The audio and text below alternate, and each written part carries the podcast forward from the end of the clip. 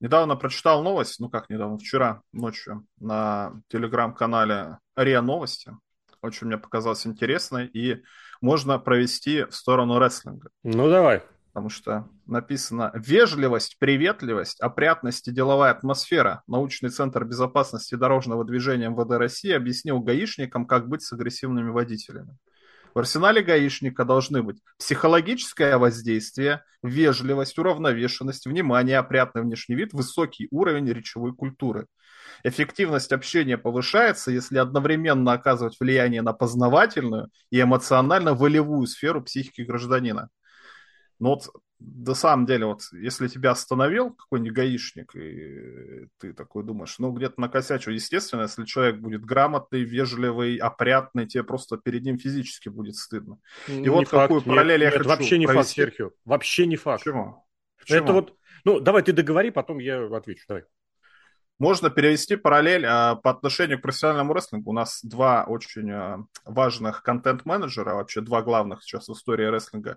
Мне кажется, они не те, не, не какие-то вот такие вот опрятные, вежливые, а свои парни, типа, ну давай, ну чё, ну давай, ну come on. И в итоге, когда какой-нибудь там рестлер или кто там букер или еще кто-нибудь, кто занимается шоу-рестлинга, к нему подходит, у него не будет чувства такого, что перед тобой стоит какой-то серьезный начальник или еще кто-то, кто что-то делает, который выглядит и общается с тобой вот, вот на таком уровне, потому что это идеал какой-то. А, ну, такой простой какой-то парень.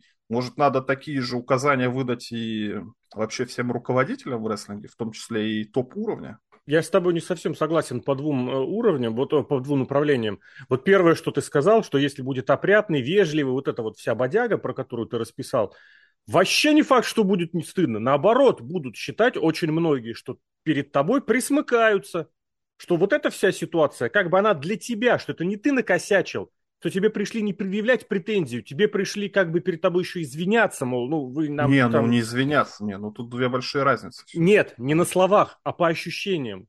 У нас в этом смысле в эфире была э, очень хорошая беседа с, э, ну, по поводу юридических моментов тюремного заключения что вежливое отношение к заключенным – это необходимость по сегодняшним временам. Но при этом нужно понимать, что очень многие заключенные будут вот эту вежливость, аккуратность, опрятность воспринимать как какое-то, не знаю... Как слабость. Да, как слабость. Вот очень хорошее слово. Так и здесь э, гаишник, который пришел к тебе, сразу представился на «вы» и здоровается, я не буду говорить за всех, и за себя тоже не буду, но у многих это будет восприниматься как слабость. И переходя к контент-менеджерам, к вот этим вонючим, тут тоже, мне кажется, немножечко другая ситуация. Когда начинается вот эта вот залихватская вот эта тема, тоже воспринимают как слабость, и мы это прекрасно видим, что на уровне одних, что на уровне других. Это воспринимается как слабость. Блин, пример из моей просто ненавистной любимой области, Мия Гим, самое бесполезное, что только может быть, что было подписано, рассказывает в интервью о том, почему она выбрала WWE и почему ей было просто решиться на контракт. Почему просто? Потому что тебе дали деньги. Ты их взяла, и все. Ноль. Дальше никаких аргументов нет. Тебе прибежали, ты никому нахрен больше сдалась не нужна. Ты нигде таких денег не получишь. А вот эти ребята, которые играют в дружбанов, они вот перешли эту грань слабости. Они вот это желание быть везде своим, оно серьезности не, не прибавляет. Если обращаться к самому первому, я всегда за профессиональное отношение. То есть максимально рутинное, бюрократическое, вот такое формализованное. Здесь нет места свой-чужой.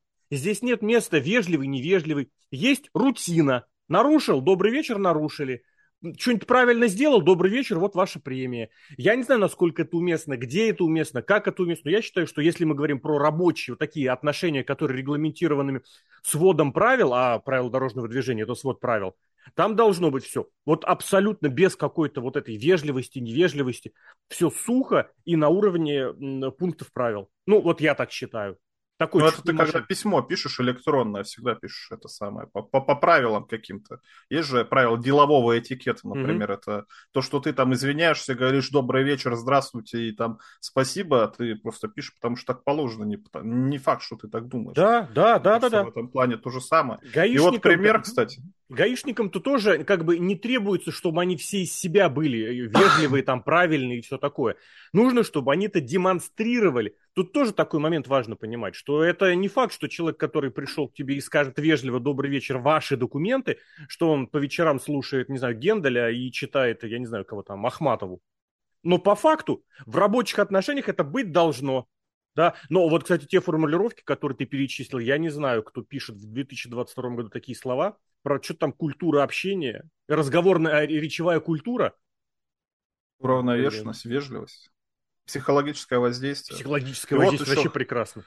Хотел параллель какую-то провести, вот это тоже, кстати, по-моему, на изоленте, не изоленте у кого-то слышал, что какой начальник вызывает максимальное большое уважение у тебя? Тот, который ты дружишь, или тот, который раньше тебя приходит на работу, после тебя уходит с работы, делает гораздо больше? Вот с каким, вот когда на тебе, ну, не знаю, накосячил, не косячил или еще что-то, надо сделать что-то, вот какой начальник к тебе подойдет и ты подумаешь, да, наверное, надо что-то сделать. Как раз тот, который вызывает уважение больше, да. который больше работает, чем ты, подает этим самым пример, что как нужно работать. И вот у нас был очень хороший пример до лета 2022 года. Мужчина уже не молодой, который все время проводил на работе, Винс Макмен. И сейчас вот с такими него... закрутами, это факт, вот с такими абсолютно, но с четким видением, пониманием и вот этим рабочим отношением, а главное, с дистанцией между начальником и подчиненным. Когда Потом, он к тебе да. приходит, ты ничего ему не скажешь, потому что ты понимаешь, что он сделал больше тебя гораздо в 100 тысяч раз, и ты не вякнешь, собственно. Ну, Поэтому потом в подкаст пойдешь выедать. Я-то, конечно, пойду.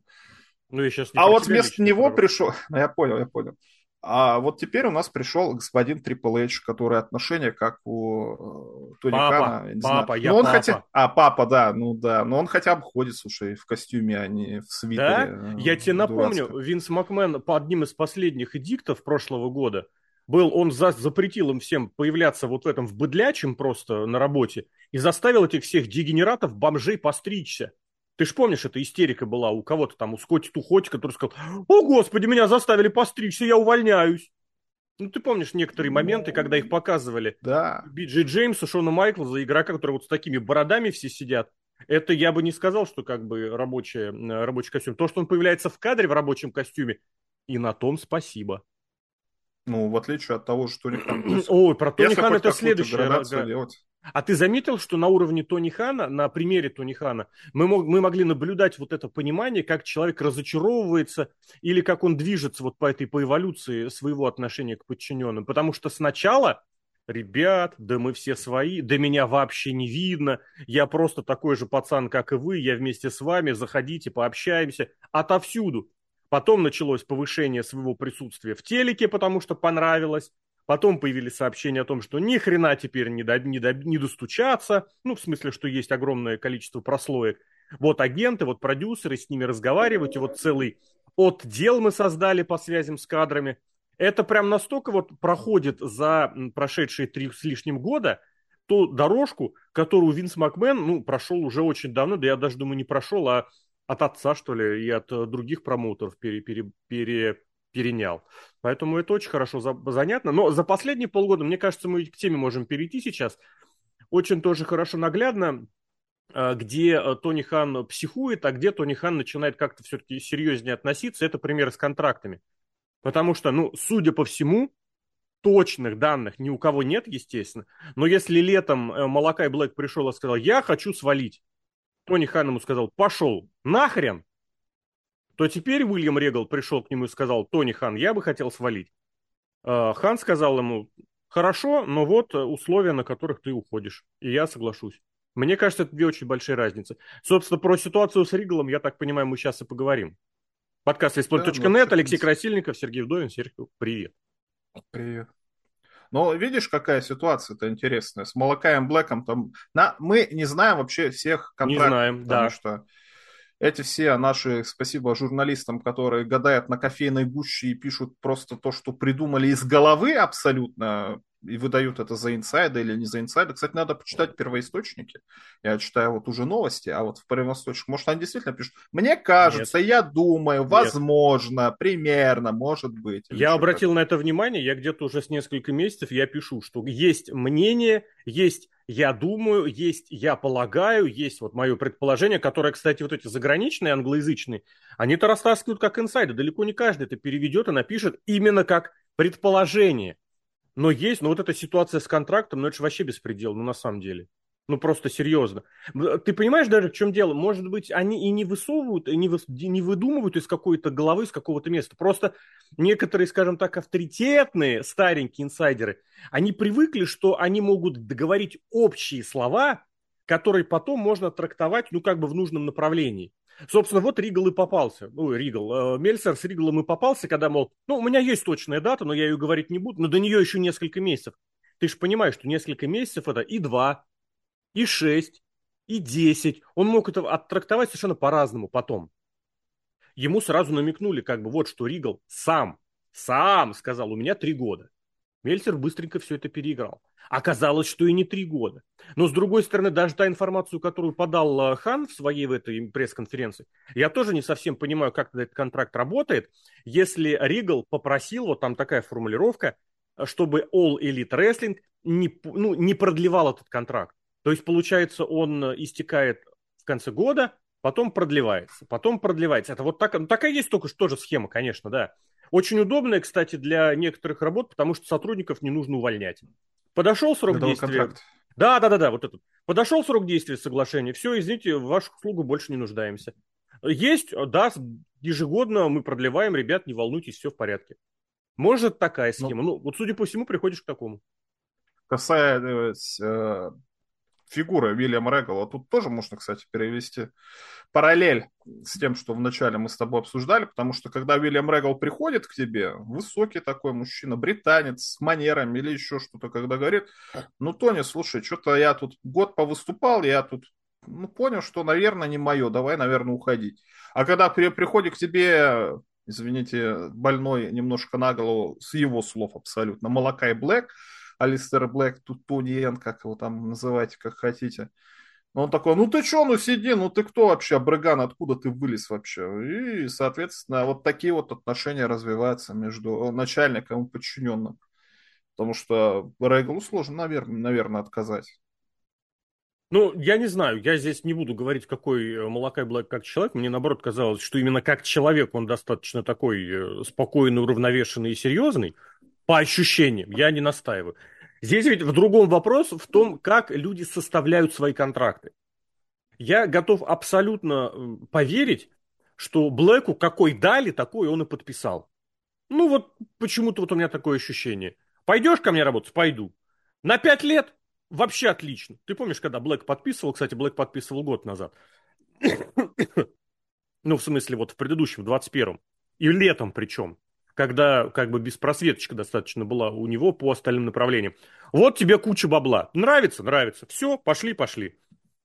Ригл же, мне кажется, во-первых, ну, не уверен абсолютно, но он совершенно спокойнее и как-то конструктивнее подходит ко всем условиям. Он мог, в конце концов, прийти с каким-то юристом, адвокатом, менеджером, который бы ему этот э, контракт посмотрел. А он сам менеджер, генеральный сколько раз был. Но Знает, это классно, это здорово. Управлять. Ну, в принципе, в NXT он занимался-то очень во многом как раз бумажками. То есть он в этом смысле документооборотом э, знаком. Я предполагаю. Я совершенно запросто готов поверить, что Ригл э, сам сказал, что у меня вот такой-то контракт. И если вдруг меня позовут, пусть у меня будет вот такая вот, э, ну, грубо говоря, не обязательно, если меня позовут. Он мог себе прописать какую-нибудь отступную вот эту возможность, понимаешь? То есть для предварительного расторжения.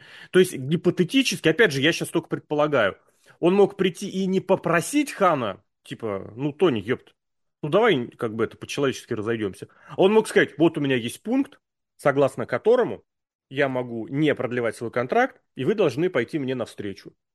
В соответствии с этим пунктом я после этого ла-ла-ла-ла, ла-ла-ла-ла. Ну, Но слушай, я... Тони Ханта, когда пресс-конференцию, я не знаю, из-за этого, не из-за этого, но в том числе, наверное, из-за этого, устроил целую пресс-конференцию, отвечал на вопросы зрителей из зала и отдельным пунктом пояснил, что они договорились на таких условиях, что Уильям Регал не будет экранным персонажем в следующем году. Ну, да. то есть он все равно какую-то свои пять копеек вставил, нет, я уж не знаю. Конечно, конечно. Только здесь... Правда вот, знаешь, это или нет? Ты просто сразу к следующему пункту мостик перекидываешь. Я хотел к нему чуть позже подойти. Ты же помнишь, э, как громко, как бесились многие от того, что вот после ухода из WWE аж целых 90 дней запрет на выступление. Вот окей, как тебе год запрет на выступление? Ну, не выступление, экрана персонаж, что тоже, То же самое. непонятно.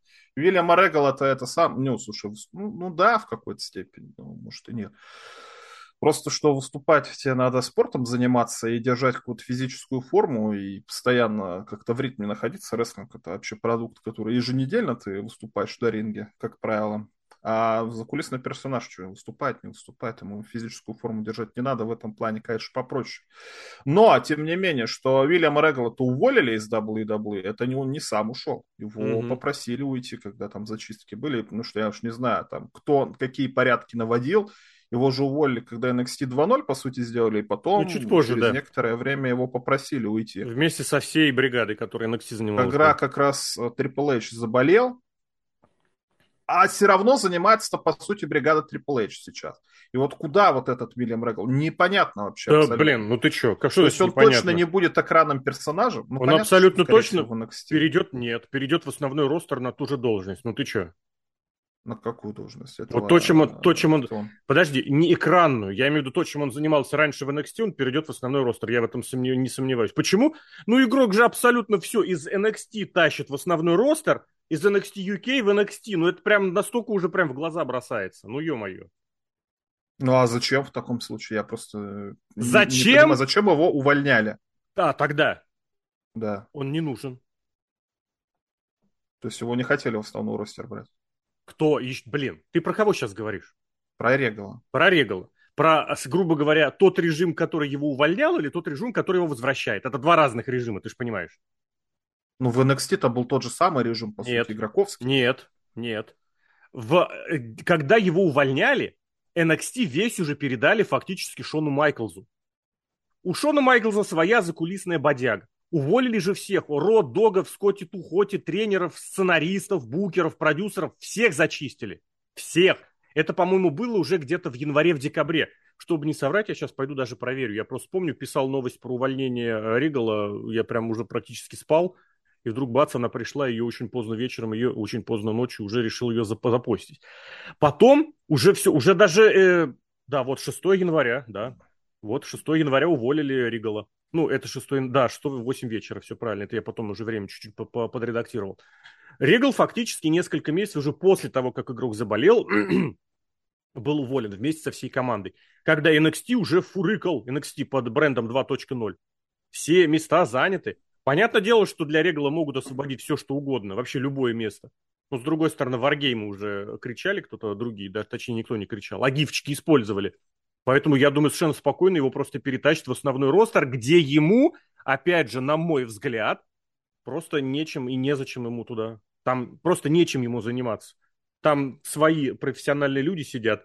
И, ну, и с другой стороны, человек, который за, за сколько, за три месяца вернул с небольшим 25 просто так вот сотрудников, вот просто так, что было, я не удивлюсь, что ему место найдут. Поэтому игроковскому режиму Регал пригодится где угодно и как угодно он найдет. А вот как бы, ну вот по ситуации нет. А кто будет ездить тогда на Battle of Los Angeles? Собственно, Регал будет Майклс? ездить, о чем речь. А, то есть челы сразу пойдут вместо NXT в основной ростер? Нет, я думаю, ну, из того, что я вижу, они хотят горшочек снова восстановить. Просто другое дело, что и Регал этим будет заниматься из, э, как бы, из основного офиса. В конце концов, шеф, э, шеф по кадрам эту должность, э, как, ну, Джонни Йейс, грубо говоря, был при основном ростере, а не при NXT. И Джим Росс в свое время был в основном ростере, а не при NXT.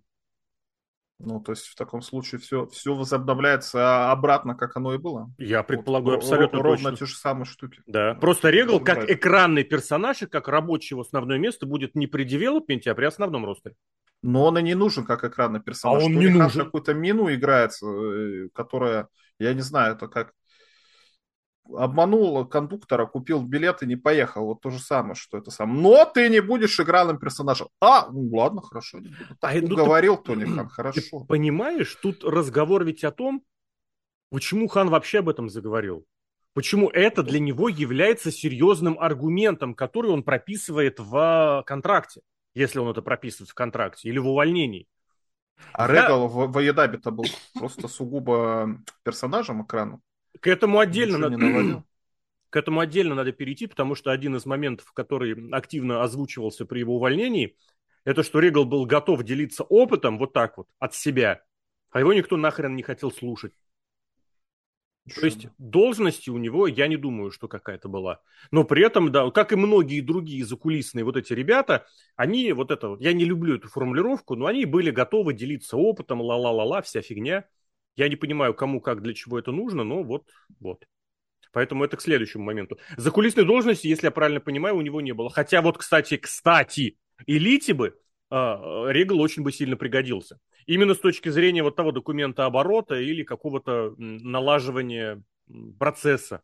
С другой стороны, у All Elite нету тренировочного процесса, у них нету девелопмента, у них с кадрами работают на уровне приехал-уехал, поэтому Регалу, может быть, места и нет. Но вот абсолютное убеждение, что вот в All Elite он был бы очень хорошо при делах. Но вот. Но эту структуру надо целую строить. Да, конечно. Него одного. Так, так а ведь э, Хан, он в последние годы, пару, наверное, лет, он и пытается эту структуру выстроить, это же видно. Появление вот этого отдела, департамента, называйте как угодно, в который там ввели Шавона бесполезного, Мэдисон Рейн эту бесполезную, это же как раз, по сути, попытка есть создать структуру общения и работы с кадрами. Я, опять же, могу ошибаться сто тысяч раз, но у Ригала, как у человека авторитетного и опытного с точки зрения вот этой работы, он же в NXT, если я правильно понимаю, не только экранную персонажную роль играл, он мог там вообще прекраснейшим образом себя найти. Почему нет? Ну, видимо, посчитали себя умнее, я не настаиваю.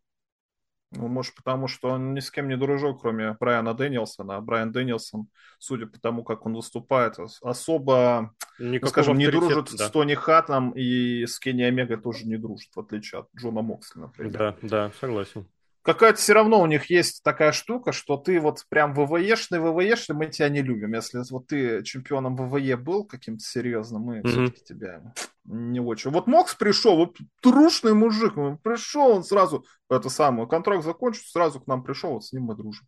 Так а он... этими, что с Регалом, что с этим, а, с Русевым также, что с Блэком, вообще все вот эти экс-ВВЕшники, которых понабрали, ну кто к успеху-то пришел? Никто, никакому никто. успеху не пришел. Никто У Моксли есть ничего. два момента. Моксли, во-первых, пришел без 90-дневного э, срока, то есть он как только освободился, фактически на первом же следующем шоу Elite Wrestling, на первом шоу Elite Wrestling, он и появился. А во-вторых, это же первый такой большой, крупный, серьезный, прям именно перебежчик. Да, конечно, Джерика был, Роудс был, но вот так, что ты вчера еще в WWE, а сегодня уже у нас, а, Мокс был первым, поэтому у него особенное отношение. Ну и плюс, не нужно забывать, что ранние а, дни, месяцы, недели All Elite Wrestling это очень, период очень серьезного заигрывания с Инди. А, пуш Джой Джанеллы на первых порах, он не объясним ничем, кроме того, что, ребят, ну это что-то пацан из Инди. Джанелла им помогал завлекать инди-рестлеров. Моксли в этом смысле тоже был как человек, который потом направился и в Индии, и в Японии, и куда ни попади. Он в этом смысле был лицом того, что, смотрите, мы можем работать со всеми. Джерика в Индии не ездит. Коди по Индии особо тоже не ездит. Плюс, ну, это уже моя абсолютно додумка, но тот факт, что у Моксли вот эти огромнейшие проблемы с алкоголем, незаканчиваемые, я совершенно в этом не сомневаюсь, они как-то на Хана накладывают еще небольшое такое, знаешь, обязательство из серии, что, блин, ну я же за него как-то все-таки ответственен. И он его воспринимает как вот этого своего блудного сына, который ошибается, но с которым нужно обязательно возиться. С другой стороны, вот эта история с Джейми Хейтер, которую уволили и которая потом в Японии там чуть не бомжевала, показывает, что как бы здесь тоже Ну, человек... она британка. Как они к британцам относятся, эти все айдабовцы? Никак. Кстати, Уильям Регал тоже британец. Британец. Не дружит. Ну, Пак, один из первых тоже подписантов, один из Плак первых. чемпион, кстати, был, да, может быть. Ну, все равно. Но он тоже, это коронавирус, когда начался, он же никуда не ездил. Что, они ему хату не могли снять? Не-не-не, там вопрос, вопрос не снять хату, вопрос в том, что ты физически не мог переехать. Все, за границы были закрыты. Ну, То есть он там просто попался, я что-то не думаю, что Да, попался, те, кто, те, кто остались в. Японии тогда, те попали в Японию. Они не могли выехать из Японии. Те, кто Они был- в Японии деньги зарабатывали, а он-то Нет, делал в Британии? Они не зарабатывали, они сидели дома, там негде было зарабатывать, все было Нет, закрыто. до коронавируса. Они А, там до? сидели, у них были эти самые даты назначены, грубо Да, да, говоря, да, да, которые да. закрылись. У Пака что были в прогрессе где-нибудь или в Ревпро даты? Ну, хотя, может Я думаю, у. Пака, опять же, думаю, ситуация с визой, которую нужно периодически продлевать. Ты не можешь до бесконечности находиться в Штатах. Тебе нужно вернуться, что-то там переподписать и приехать снова в США. Поэтому ПАК на, отдель, на отдельные периоды времени возвращается в Великобританию. Я не знаю, как это с документами, но, блин, как это правильно назвать? Вот этой грин-карты типа у него нет, он постоянно находится по рабочей визе. Так с многими рестлерами, которые заграничные и у которых нет вот этого постоянного разрешения на работу, разрешения на жительство, я думаю, те, кто больше разбираются, меня поправят, они постоянно улетают, возвращаются, ну не постоянно, с определенной периодичностью, вот так. А относительно того, что Регал делал за кулисами, это, да, действительно отдельный момент, которому стоит уделить внимание. Ведь это стоит, кстати, здесь вспомнить и ситуацию с Пейджем и Панком.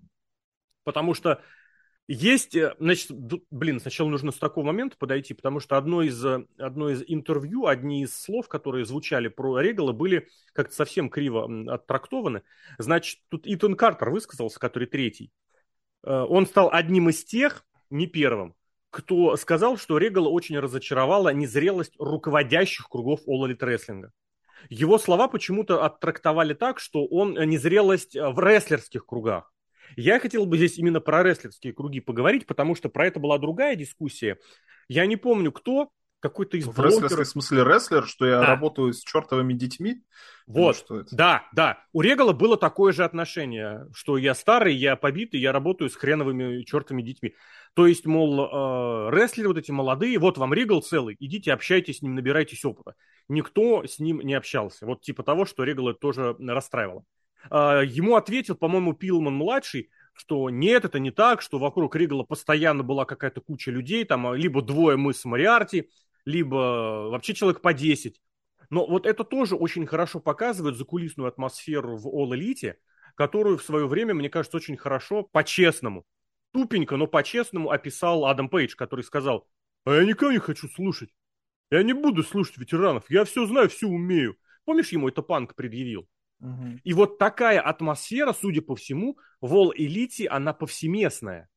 То есть там нет такого, что если к вам приезжает ветеран, нужно вокруг него сесть в кружок, если, если вас туда не загнали, нужно вокруг него сесть в кружок и как минимум с ним поговорить.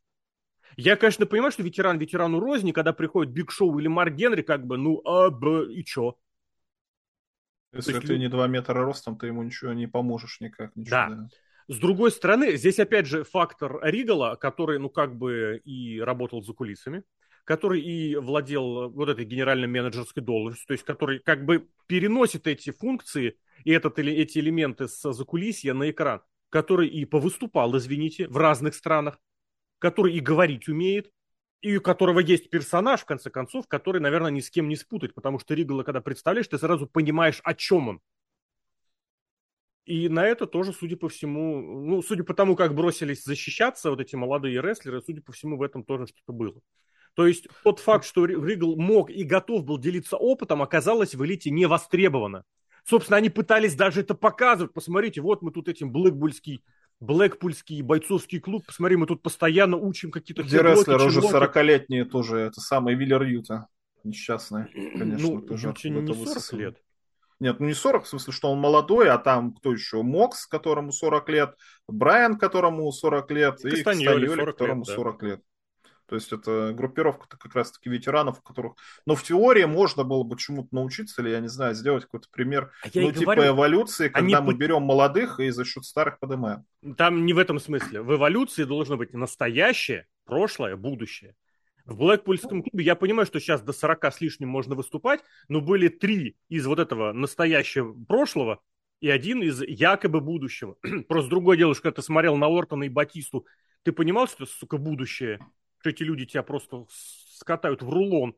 А когда смотришь на Гарсию, более того, когда в основном ты его слушаешь, ну, ребята, может быть, кстати, Ригл пообщался вот с этими, с молодыми перспективными э, новичками и как бы понял, что как-то... И молодые не перспективны уже. Ну, блин, ну, слушай, вообще... Гарсия и Уиллер Юта, Сэмми Гевара и Дэнни Лаймлайт. Это вот те, кого тебе пытались пихать как следующие большие суперзвезды. Я тут на днях переоформил, ну, дополнил ссылочками динамит, э, третий динамит и второй динамит 19 э, года. То есть они всего в истории второй и третий. Там частная вечеринка, команда разрывает. Я прям вспомнил, насколько они мне нравились. Где они? Нигде. Но возвращаясь к ветеранам, ну слушай, вот у них какого-то, как в WWE, культа какого-то ветеранов нет. Хотя, казалось бы, что у них? У них там кто-то да. Кули Бланчард, кто Навалом. Тасс. Джерри Лин. Их вообще очень много. Тин Маленко. Да. Вы вокруг них можете делать что угодно, как угодно делайте. Причем же пытались сделать. То есть всегда каким-то молодым старого-то припихивали. Да. Но сейчас ты смотришь, по сути-то это ну как сказать, опять же, это не ВВЕшные чуваки, это не корпоративные чуваки. Самый главный у них ветеран Стинг. Чему он может научить молодых? Как он в 60 лет остался этим самым ребелом, который э, WWE, мне только карьеру загрохали.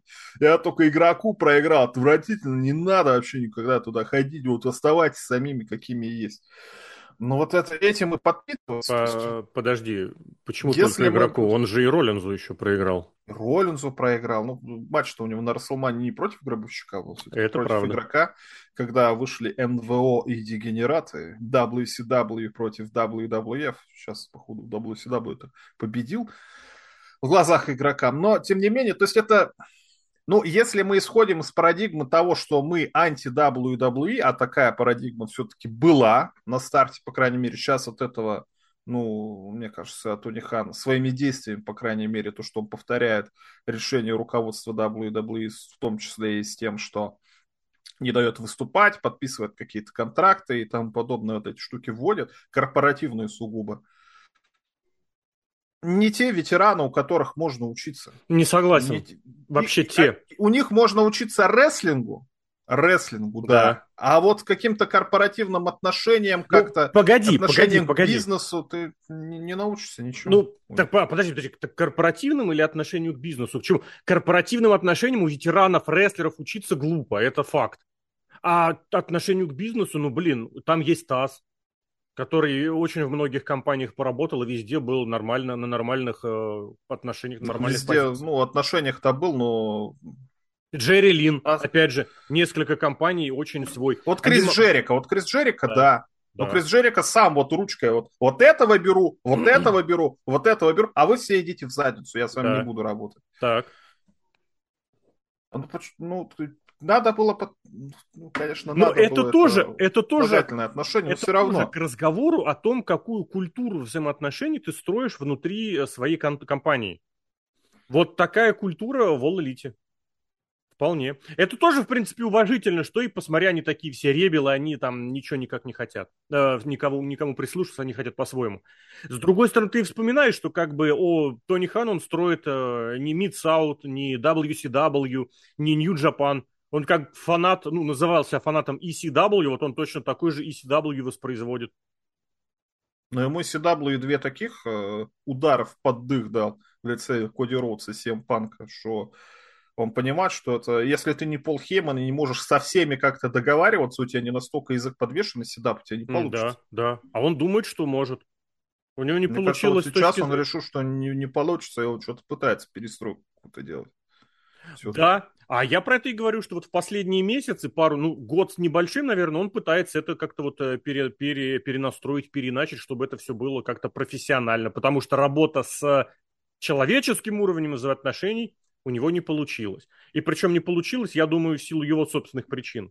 Не потому, что, как это сказать, вот рестлеры такие плохие, а потому что он сам себя так поставил, что рестлеры им начали немножечко вытирать пол.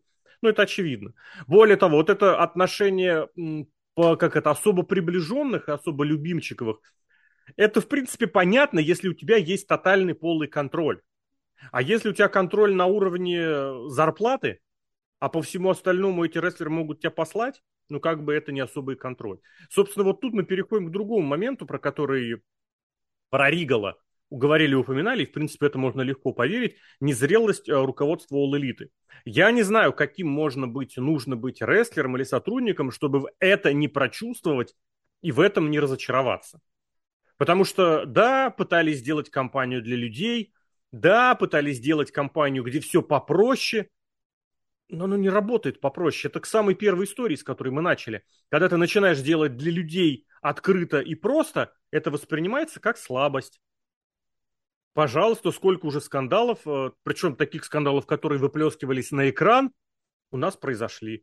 Да, конечно, наверное, для того, чтобы они так вот именно слишком сильно триггернулись, потребовались достаточно харизматичные сильные ребята вроде Симпанка. Сильные, я имею в виду с точки зрения вот этой харизмы который одной фразой может продавить многих, это правда. Мне кажется, я не буду настаивать. Ну вот, расхлебывай. Но, но по сути-то вот все это упирается в, в, в других трех человек-то, по сути, которые Тони Ханом вертят как хотят, и которые продавили того, что Сем Панк, несмотря на все это, ушел, а они остались и проводят сейчас 7 матчей подряд.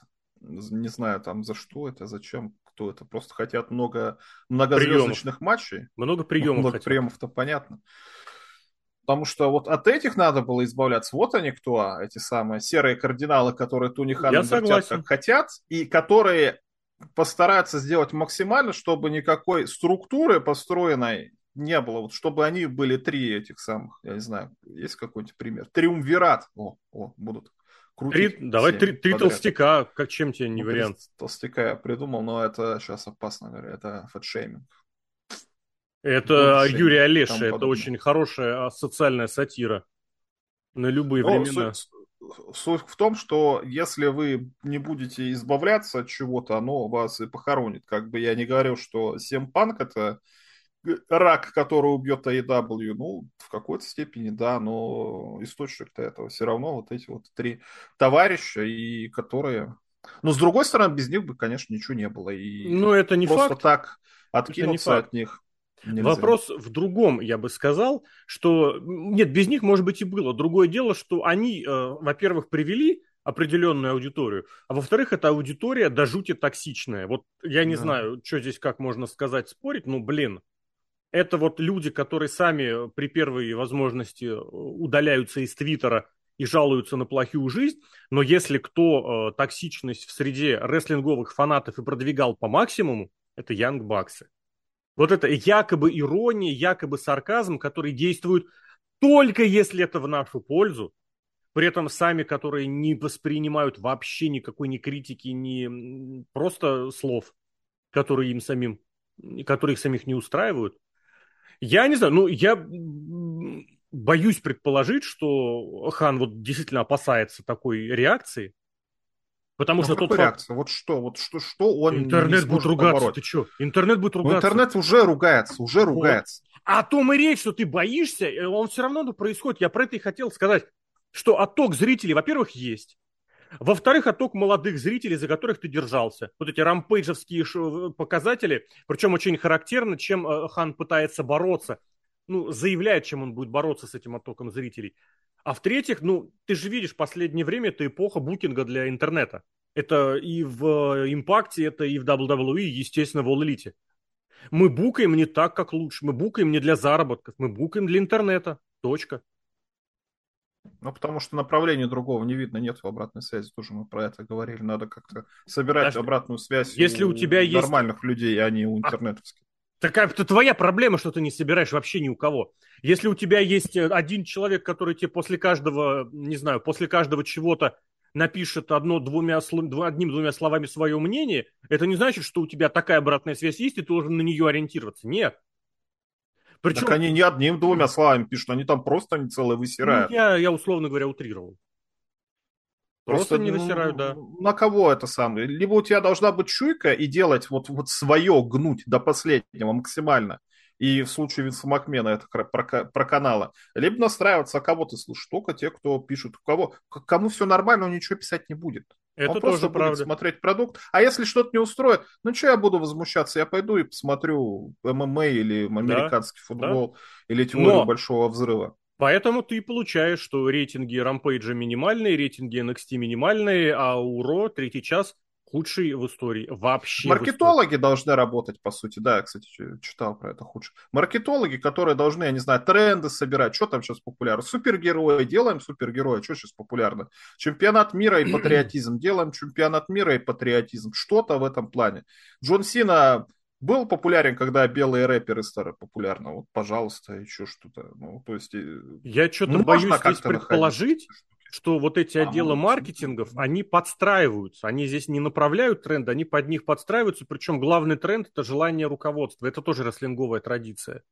Вот я не помню вообще нигде, ни в 90-е, ни в 80-е, чтобы э, вот именно отдел какой-то маркетинг пришел и сказал, вот это, вот это, вот это должно быть.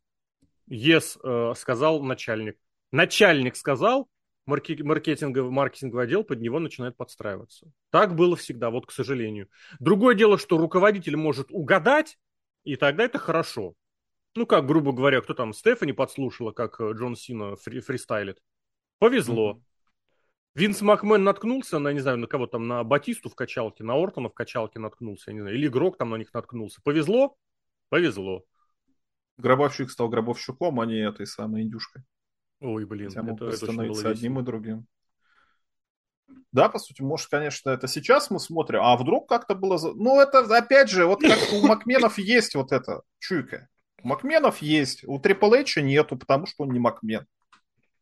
Угу. Может, это кровью надо передаваться. Вот ребенок Трипл Эйч и Стефани Макмен будет лучшим букером, ой, букером, говорю, менеджером по рестлингу в истории даже круче Винса Махмена. Может. Не знаю. Не знаю. Ты понимаешь, тут ведь можно, можно сравнение из другого э, тоже привести, что единственный профессиональный спорт, который прям разрывает э, рейтинги и который ему похрен на то, что телевидение падает в своей популярности, это НФЛ, американский футбол, где как раз-таки вот этот маркетинг поставлен в основу всего. В других спортах пытаются это копировать, но ты видишь, что это как-то не очень продвигабельно. А в НФЛ прекрасно, у них есть звезда, и вдруг внезапно, которую нужно попиарить, и которая очень хорошо двигает э, все, и рейтинги, и прочее, и вдруг внезапно она побеждает. У них появляется команда в новом регионе, и вдруг внезапно она берет и выстреливает, и там это работает. Не знаю, может Но быть, это опять же региона, от региона все-таки у них не, есть не, не. У них же Соединенные Государства Америки. Извините, Соответственно, надо болеть за своих каких-то, кто из твоего штата, из твоего города, и тебе всегда приятно, да, да, да, да, да. побеждают чужих. Но здесь немножечко про другое речь. Речь про то, что если у тебя есть регион Лос-Анджелеса, да, Калифорнии, а есть у тебя регион, условно говоря, я не знаю... Небраска. Гри... В Небраске нет, в Небраске футбола нет. В Небраске есть студенческий футбол, и там он загибается активно в последние годы. Я не знаю, с каким бы таким сравнить. А если у тебя, допустим, Теннесси, ну там недалеко, да? Регион, регион. Людей много, людей много. И чё? Мне кажется, там немного людей, ну, по сравнению с Лос-Анджелесом. Плюс там еще люди, которые зарабатывают объективно меньше, Нет, подожди, я, я не говорю, что там больше, чем Лос-Анджелес. Я говорю, что это в целом регион крупный и достаточно такой населенный. Это Но там они играют, наверное, свои эти самые песни поют. Кто у них? У них рок-н-ролл, например. Да, вот, плевать на это. Плевать на это. Я к тому, что вот Теннесси в этом смысле какой-нибудь, я не знаю. А там или... смотрят футбол, думаешь? Я думаю, я не знаю. Но а вот они и выстрелят. На них всем плевать.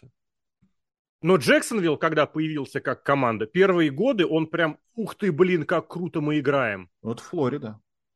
И чё? И где этот Джексонвилл после этого? А когда не нужно знаю, было утвердиться... Ну там тоже много людей живет.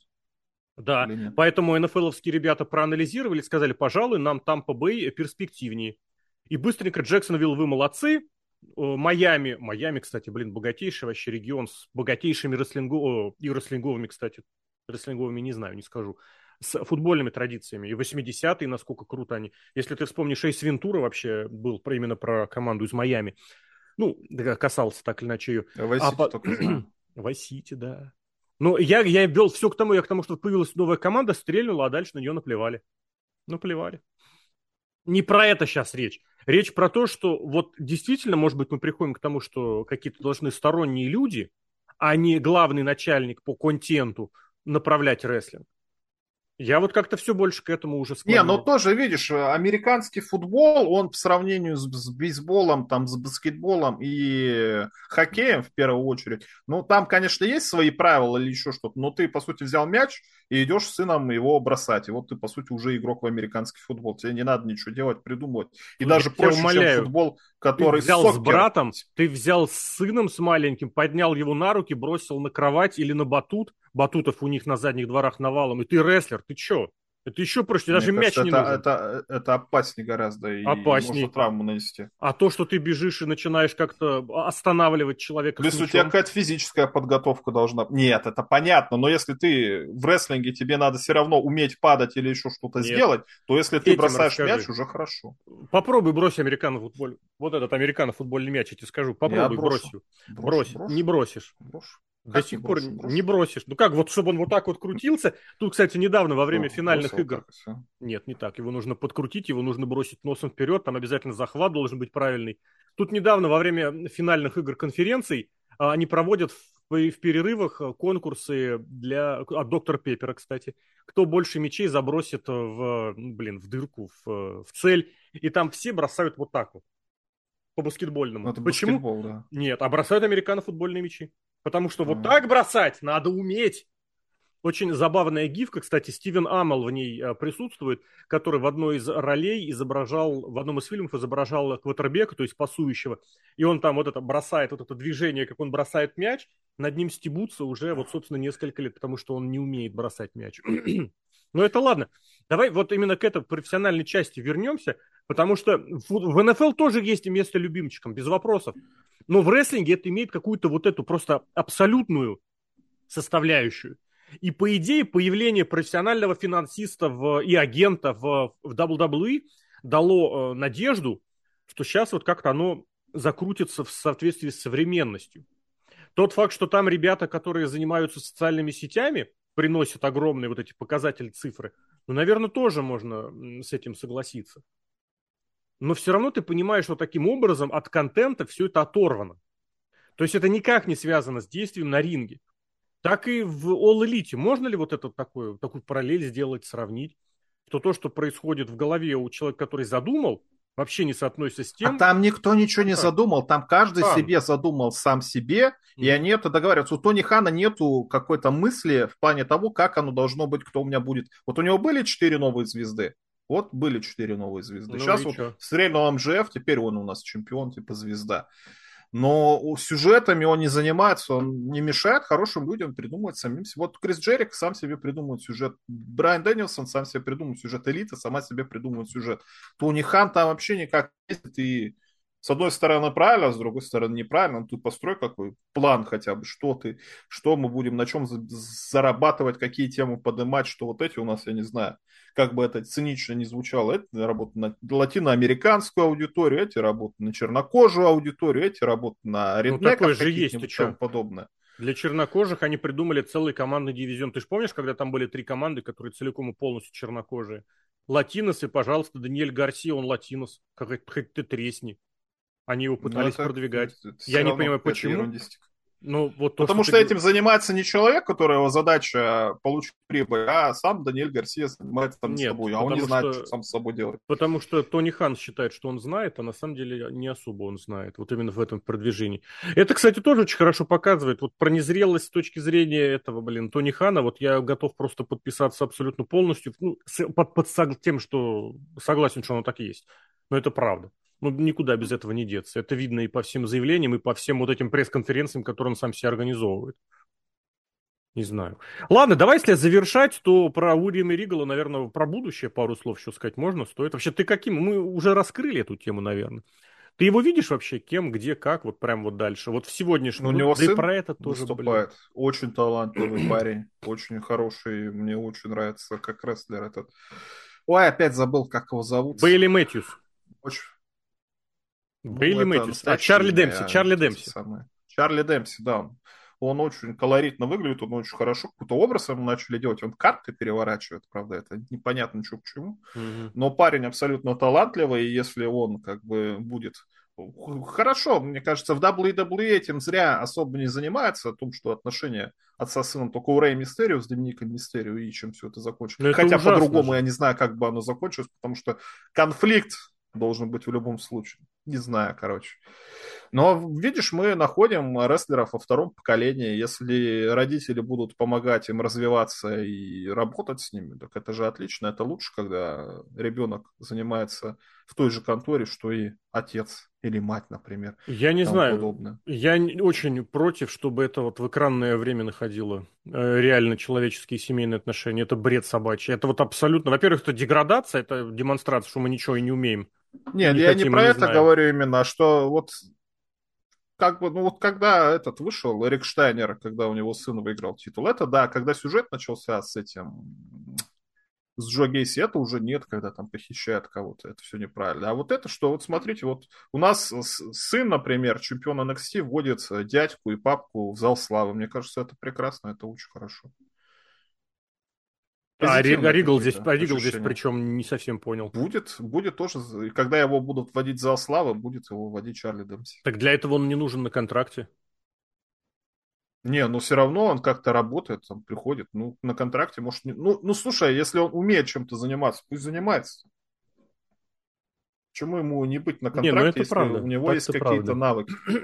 Так-то правда. Другое дело, насколько они востребованы и нужны, потому что вот хоть ты тресни, я не вижу, что в сегодняшнем WWE Уильям Ригл так уж прям необходим. Есть другие сотрудники с таким же функционалом, и, судя по последнему году, совершенно не хуже они все исполняют. Но, с ну, другой стороны, да, опять. кто-то должен началось ездить на Pro Wrestling Guerrilla, забирать всех и называть это скаутингом инди. Кто там сейчас у них? Хайли Рэй очередная проба проводит. Это прям циркотня. Ну, нет, ну просто вот все, что было недовыскребано, будет сейчас довыскребываться. И поэтому... Ну, про... не досталось Тони Хану. Ну да, да. Поэтому вот то, что про рестлинг, про рестлинг Герилла поднимает голову, это прям очень, очень прям показательно, что все это совпадает по времени, что вроде как-то Индии немножечко, немножечко за годик что-то там накопили, Сейчас вам придут и все дальше будет. Ну и ладно. И Забыл тезис один, подожди, Давай. очень важный, мне кажется, очень яркий, подтверждает того, что Тони Хан превращается в WWE. Это ситуация мира, которая не выступает сейчас. И они же сказали прямым текстом, у нас нет на него это самого, никаких творческих планов. И ведь как постоянно эти же самые люди, которые основали AEDAP и те, на кого ориентироваться этот самый AEDAP, поносили WWE, о том, что смотрите, у вас какие крутые рестлеры, у вас выступает тот же славы мира, или кто там, Кит Ли, например, почему они не выступают? Вы не даете им экранного времени, у вас же рот целых три часа идет. У нас нету, ну каких творческих планов? Вы посмотрите, какой талант. И ровно в ту же самую ловушку попадает Тунихан, с чем боролся, на то и напоролся. Видимо, он понимает, что рестлинг по-другому не работает хотя бы понимание какое-то возникает, или ты думаешь, это просто злая ирония судьбы, и надо лишний раз посмеяться и поязвить над Тони Ханом? Это было бы ирония, если бы это было только с Миру. У него же это со всеми. У него FTR, команда, обвешанная чемпионскими бляхами, не имеет места на еженедельнике, не имеет места на этом, на pay-per-view. Более того, оно получает это место только после того, как интернет об этом вспомнит, напишет. Это ж про всех есть. Он же достает какого-нибудь условного, не знаю, Лэнс Арчер вдруг. Ой, смотрите, какой у нас крутой Лэнс Арчер. Где он после этого? Кстати, это смешно, Нигде. что это опять же с теми же самыми рестлерами WWE, да. бывшими, типа under, ну, underused. Ну, uh, utilize, да. Ну, здесь такая вещь, что очень многие через WWE прошли. Поэтому от этого никуда не деться. А Суть так... в том, что время получают все наши любимчики. Кенни Омега, Янг Баксы, Угу. А, Нет, это правда. Джуниор. Тот факт, что они все абсолютно лицемерят, никак, никаких сомнений у меня вообще не было. Не было и нет. О том, что мы сейчас все сделаем по альтернативному, по новому и по правильному. Нет, не сделают, точка. Почему? У них мозгов не хватит. Был, вот, блин, снова вернусь к этому тезису, о том, что был у них э, план на 3-4 сюжета перед тем, как All Elite Wrestling запустился. Это элита, это первые несколько чемпионов, и, возможно, там восхождение фьюта да, МJF со всеми. Ну, Пейдж это как вершина всего этого. Все кончилось. Больше ничего придумать Тони Хан не может. Вот, и ты знаешь, я видел какое-то сравнение от человека, который сам себя назвал, то я вот играл в, как это называется, менеджер рестлинговый, Total Extreme Manager или как это назывался, я не, не помню. Знаю. Он говорит, что букинг э, All Elite вот четко от компьютерной игры. Вот именно этого менеджера. Потому что там, чтобы получить... Во-первых, ты там получаешь высокие как бы звезды, да? А во-вторых, твои оценки там зависят... И хорошие оценки зависят от приемов, количества приемов, где сюжет вообще не важен, и от дебютов. Дебюты, возвращения громкие. Вот оно все, пожалуйста, есть. Другое дело, я, собственно, не то, что сомневался, что это прям так будет или так не должно быть, но тот факт, что эти скрипты теперь перебрали, пересобрали, перезабрали и в WWE, вот это меня прям удивляет, честно. Все прям ну, обратно. Что по-другому не умеют никак. Ну, ты понимаешь, делай по-своему. У Играчанского был период NXT. Был, ну, а что он там своего сделал? Он просто людей набрал, и все, и говорит. Хорошо. Делай так же. Делай так же. Да. Ну так сейчас, ну, вот сейчас нет. он подобрал людей опять. И деритесь, и опять матч по 20 минут на Ро. Худший рейтинг в истории. Худший рейтинг в истории, да. Это вот к разговору о том, что оно так приводит к такому. Не знаю. Возможно, персонажи нужны быть. Персонажи. Я вот согласен. Персонажи это да. рейтинги. У нас да. нет персонажей в WWE. Ну, так ты же У нас помнишь. есть Брэй Уайт, который нахер никому не Ты же как раз тогда NXT-то и смотрел, когда NXT было вот именно источником персонажей. Да. Так и сейчас, кстати, NXT источник персонажей. Да. Сейчас они просто Чарли нормаль... норм... карты переворачивают. Ну что, сейчас они просто нормальные все мужики, вот, вот их персонажи. Не, ну это ты про мужиков говоришь, а девчонки? Девчонки просто рук, она нормальные девчонки. Да, ездит. Я нормальная девчонка серфер. Я нормальная девчонка пидовка. Это Никита не персонаж. Я девчонка с большими особенностями. Это не персонажи. То, что вполне себе персонаж. Нет, персонаж это вон, когда Си Джей Паркер выходил и сказал, ребята, надо спасать планету. Это хороший персонаж был, да. Ну а сейчас выходят эти, кто они, скизмы и ну, это как исключение, я соглашусь. Вот для примера, вот сравни American Альфу и Кридов. Криды, ну, которые... American тебе... Альфа... Криды, да, которые тебе конечно. рассказывают, ну мы же просто борцы в прошлом, ты же видел, да, мы же борцы, мы же борцами занимались в прошлом, мы борьба, борцовские борьбы.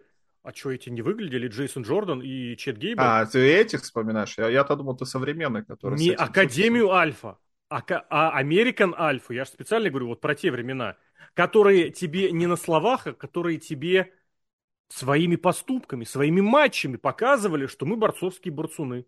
Мне кажется, это так очень эти показывают, хорошо Нет, у них прием. Намного меньше. Мне кажется, хорошо показывают. Намного меньше. они очень... они здоровые. Они, ну, как здоровые?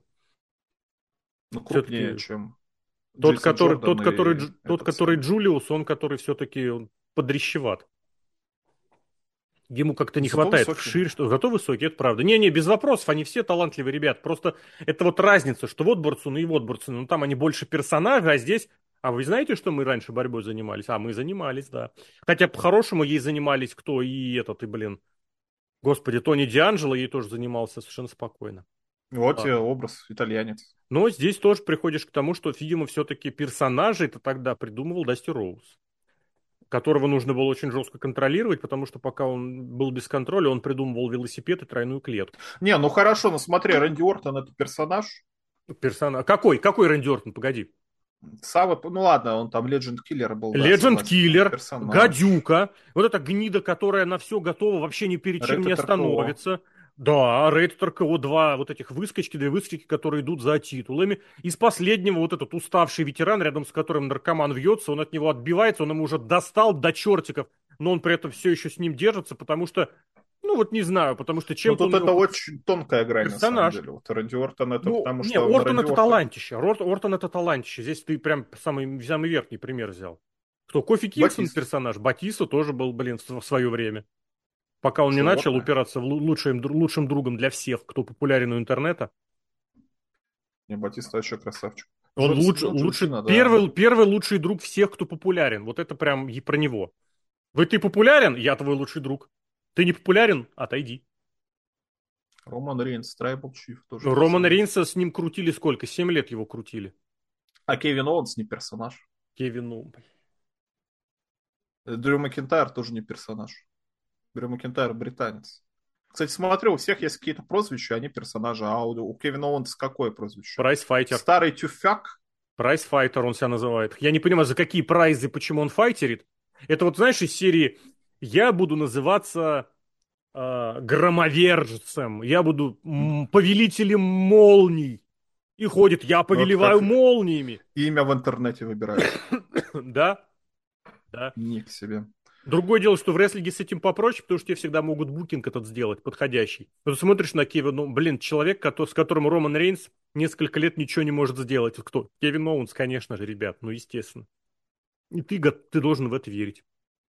Не знаю, мы не туда ушли, пошло все к чертовой матери. Я хочу подытожить тем, что надеюсь, что... Ну, кстати, не, подожди, Давай, давай, давай. параллель все-таки проведем. Уильям Регал был персонаж в AEW или нет? Или он просто был Уильям Регал? Я не вот он знаю. был просто Уильям Регал. Я И согласен. у него это тоже не персонажи, Мои- он просто мои чувачки, да. пенсионеры. Мы дружбаны, чувачки, да. А в, в ВВЕ был все-таки персонажем, как- особенно когда генеральный менеджер в 2000 году. В 2000-м? А, да. В 2001. В 2000 Не, ну когда это прям совсем его англичанство возвели в абсолют, это немножечко другое, да. Не знаю, сложно сказать. Просто есть люди, которые, ну вот, органичны встать, как они есть. Ну, наверное, таким можно давать э, возможность быть самими собой. Другое дело, что в постоянном режиме это воспроизводиться не должно. Вот постоянно, для всех. Нужно для этого, наверное, действительно быть Уильямом Ригалом, который и поездил по разным странам, и потренировался у разных людей, и сам потренировал. Многое должно сойтись. Ладно, пес бы с ним. Э, Хочется, повторюсь, снова зайду на этот тезис, что в All Elite действительно вроде как возьмутся за ум и начнут какую-то эту структуру системы выстраивать, где будут профессиональные сотрудники, хотя бы закулисные, а там дальше и все остальное тоже может подтянуться. А цифры, ну цифры, наверное, да, сегодня это не показатель. Мы видим, что у одного бесконечная кредитная карточка, у другого бизнес отжатый у родителей, у родителя, причем у родителя жены, который приносит такую кучу бабла, что, я не знаю, можно вообще лет 50 ничего не сделать, тебе баблишка все равно будет капать. Посмотрим. За это, наверное, рестлинг каждый по-своему и любит. В общем, э, у про Ригала, про контракты All Elite, естественно, про инсайдеров, без которых никуда, пообщались в этом подкасте. Напишите нам что-нибудь. Я не помню, какой у нас вопрос возникал. Да, Ригал, Ригал это персонаж или Ригал это человек? Напишите. В AEW. Да, в All Elite, естественно. А или каким он может вернуться в WWE тоже будет Но интересно. он не будет персонажным этим самым экранным, Посмотрим, он будет да. кем-то. Посмотрим. Сергей Вдовин, Алексей Красильников. Па- Покеда, Сережка, давай. Адью. Все, давай.